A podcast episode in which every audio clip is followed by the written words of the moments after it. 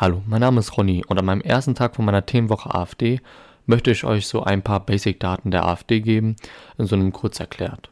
Die AfD wurde am 6. Februar 2013 von 18 Männern in einem Gemeindesaal in Hessen gegründet, die unzufrieden mit der Europolitik der Bundesregierung waren.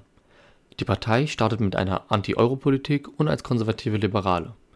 Die ersten Sprecher der Partei waren Bernd Lucke, Frauke Petri und Konrad Adam. Den Einzug in den Bundestag verpassten sie knapp 2013 mit 4,7 Prozent. Das heißt, es fehlten ihnen nur noch 0,3 Prozent, bis sie in den Bundestag reingehen konnten. Aber 2017 konnten sie dann schließlich mit 12,6 Prozent in diesen einziehen. In den Jahren nach der Wahlniederlage 2013 zog die Partei in verschiedenen Landesparlamenten und auch ins Europaparlament. Jetzt bei den letzten Bundestagswahlen erhielten sie 10,3 Prozent und ihre Bundestagsfraktionsvorsitzenden sind Alice Weidel und Tino Kruppalla. Die Kernthemen der Partei haben sich mit Beginn der Flüchtlingsbewegung aus Syrien stark verschoben. Nun dominieren die Themen Flucht und Migration, welche sie als Bedrohung für Deutschland sehen.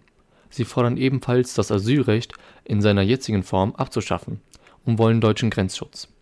Die AfD möchte keinen Multikulturalismus, sondern wünscht sich eine deutsche Leitkultur.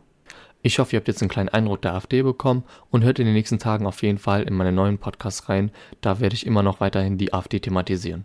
Bis dann.